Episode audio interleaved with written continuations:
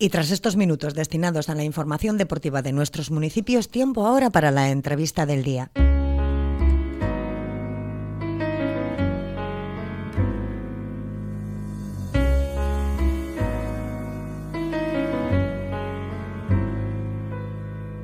El próximo lunes a las 7 de la tarde en el Centro Cultural de Santa Clara de Portugalete, Alfonso Torres eh, Casas, líder juvenil del barrio obrero apartado Antioquia e Palacio, educadora social y brigadista en Colombia, van a protagonizar la conferencia Verdad, Justicia, Reparación y No Repetición en el contexto colombiano actual, de la mano de Oroitus, Asociación Memórica Histórica de Portugalete, de la Memoria Histórica de Portugalete. Verdad, Justicia y, Reparación, no repetición del contexto colombiano actual. ¿Cuál es el, contexto colombiano actual? Empezamos contigo, eh, Alfonso. Bueno, como hemos visto eh, o como conocemos de Colombia, en algunos casos ha, habido violencia, ha habido pues algo de, violencia con algunos grupos armados y esa es parte del contexto colombiano. Y también hablaremos un poco sobre eh, la verdad eh, que los grupos armados, lo que han hecho, lo que han, o lo que ha ocurrido en muchos de, muchas partes del territorio colombiano, en Urabá y también en apartado, porque soy de apartado Antioquia. Y en Antioquia, el contexto colombiano es un poco duro porque tiene dificultades tanto para jóvenes, eh, niños y niñas, y ha tenido pues dificultades dentro de la política colombiana. La política colombiana ha, pues, por decirlo así, aporreado o perseguido personas eh, de, que han estado, pues, no están estado a favor del, del, de los gobierno. grupos del gobierno, entonces como tienen una oposición, ellos los persiguen y han hecho atrocidades en el territorio colombiano. Y Chaso, desde tu punto de vista, bueno, pues yo soy brigadista de terreno, llevo año y medio en Brigadas Internacionales de Paz, que es una organización creada en 1981, y eh, a petición de Javier Giraldo, que es un defensor de derechos humanos muy conocido en Colombia, pues fue llamada a la organización. Nosotras como organización acompañamos a defensoras de derechos humanos en Colombia, a unas 18 organizaciones que por el labor, la labor legítima que realizan a favor del derecho, los derechos humanos y los derechos medioambientales, sufren diferentes tipos de violencias, ¿no? desplazamientos forzados, em, asesinatos, desplazamientos, eh, masacres, ¿no? Entonces nosotras, yo como brigadista, lo que realizo es un acompañamiento físico, ¿no?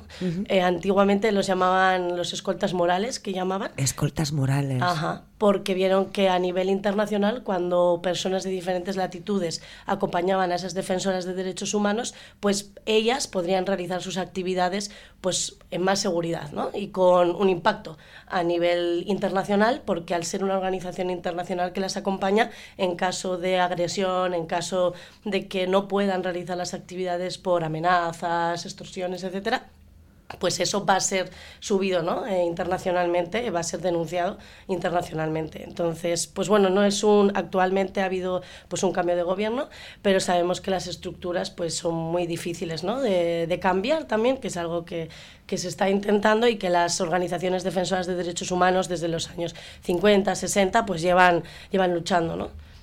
Eh, Alfonso, ¿cuál es esa estructura que es difícil de cambiar? E, esquematízanos un poquito, ¿cómo sería la estructura de la sociedad colombiana?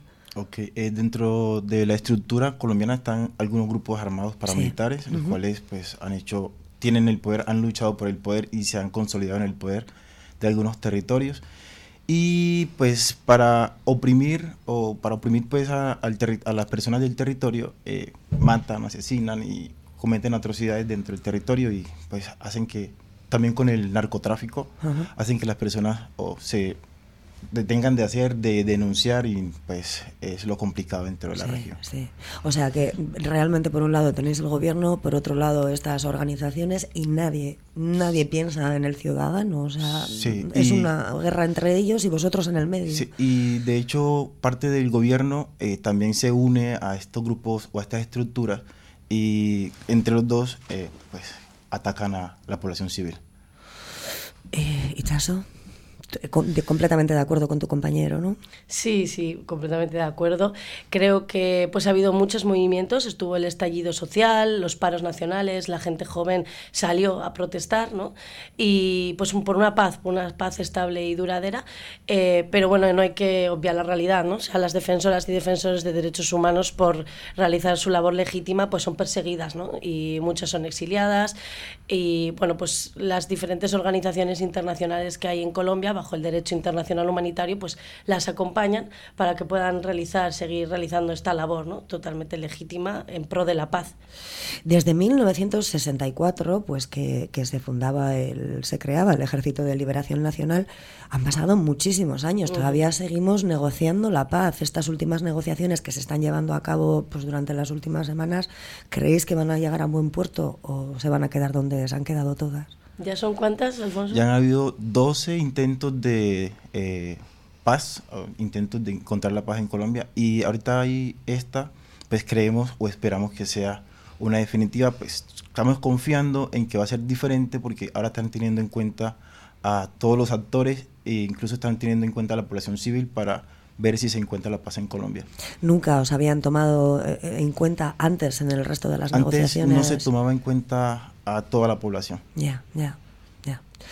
Eh, y Chaso, eh, ¿cómo ves tú el panorama como brigadista? Porque él lo vive in situ, tú estás ayudando en una organización, pero al final es lo mismo, ¿no? Pues bueno, las organizaciones y comunidades campesinas que hemos acompañado han sufrido muchos ataques eh, por diferentes actores armados, actores armados ilegales, actores armados estatales. Y hoy en día, o eh, lo que dicen ¿no? las organizaciones es que ha cambiado la forma de agresiones a las, a las defensoras de derechos humanos. Ya no pueden ¿no? Eh, hacer tantas masacres, aunque son asesinadas defensoras de derechos humanos en Colombia, pero para, con, para que sea una masacre tiene que ser cinco personas asesinadas, ¿no? Entonces, claro, a nivel internacional eso tiene mucho impacto. Eh, Colombia no es una dictadura, ¿no? Colombia es una democracia, aunque haya un conflicto armado, ¿no? Eh, un conflicto, sí, eh, interno. Entonces, las formas han cambiado, digamos, de que el, ahora mismo los actores saben que a nivel internacional están puestos los focos, hay un gobierno de cambio, se están haciendo, se están intentando cambiar las estructuras por dentro, ¿no? Pero mm, sigue habiendo, sigue habiendo desplazamientos, sigue habiendo confinamientos, los actores armados ilegales en la zona son quienes donde más territorio tienen, pues ocupan el espacio, ¿no? hacen sus propias reglas, entonces pues sigue habiendo una violencia ¿no? contra la población civil y contra las defensoras de derechos humanos. No sabría decirte, ¿no? y creo que no es lo que yo tengo que decir, ¿no? desde fuera tampoco si va mejor, si va peor. No, pero simplemente yo, yo no he estado allí, por lo que me estáis contando, se me están poniendo los pelos de, de punta, o sea, no hace falta que vivir... Ojalá que no nos toque a ninguno vivir lo que, lo que estáis viviendo allí y eso que Euskadi es un lugar donde hemos tenido lo nuestro, hemos tenido lo nuestro.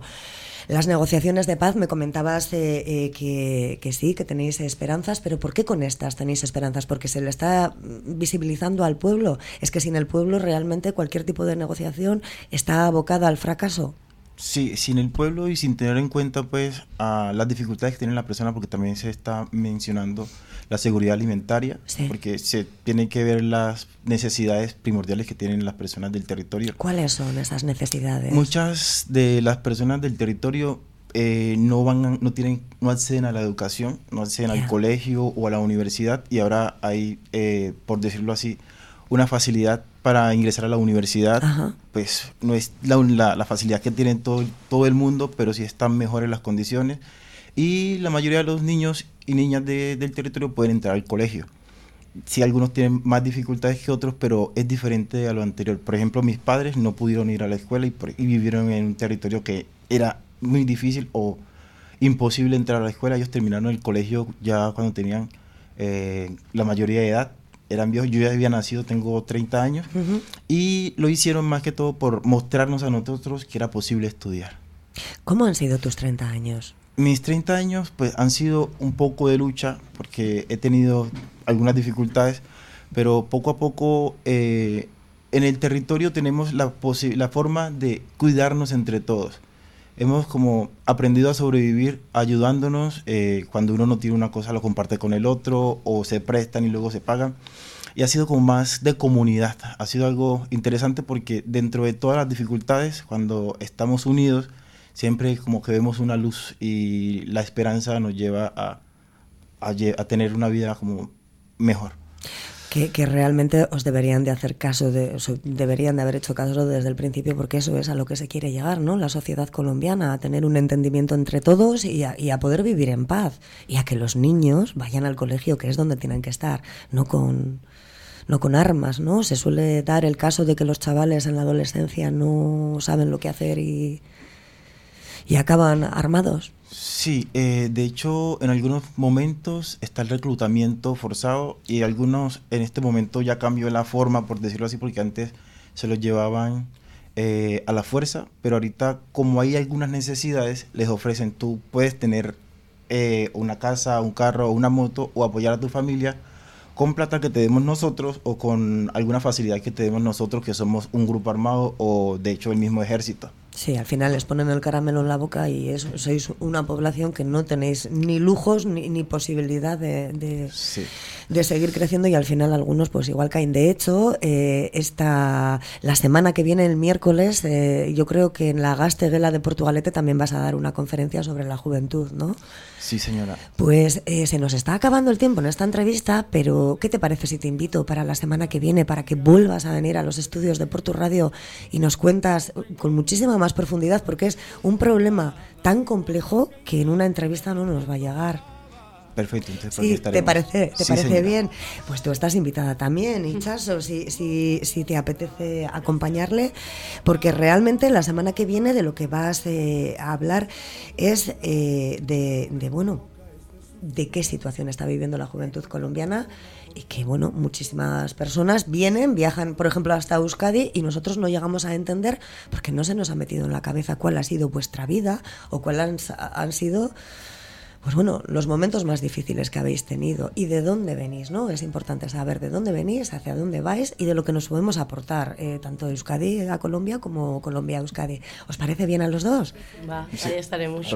Pues Alfonso y Chaso, muchísimas gracias pues por haber venido y nos vemos la semana que viene, el miércoles. Sí, muchas gracias. Gracias. No te tengo, no tengo tu boca, no tengo tus ganas y por más que intento ya no entiendo nada de esta vida loca, loca, loca, con su loca realidad, que se ha vuelto loca, loca, loca, por buscar otro lugar, pero le provoca este sufrimiento y no me abandona porque a mí me toca esta vida loca, loca, loca como yo. Esta vida loca, loca, loca. Porque tú me faltas y extraño tu boca. Y es que a mí me toca esta vida loca.